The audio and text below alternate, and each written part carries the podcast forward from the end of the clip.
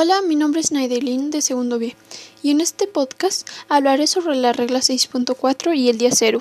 La regla 6.4 se refiere a aumentar el uso eficiente de recursos hídricos, o sea, extracción de agua dulce. El día cero se en el día cero se agota el agua dulce. El agua es un recurso no renovable, por eso pero eso es algo que pasamos por alto, ya que casi nadie sabe, y por eso debemos cuidar el agua al máximo, y solo usar para lo indispensable y no desperdiciarla. Por eso, con su ayuda y la de todos, cuidemos el agua y no desperdiciémosla.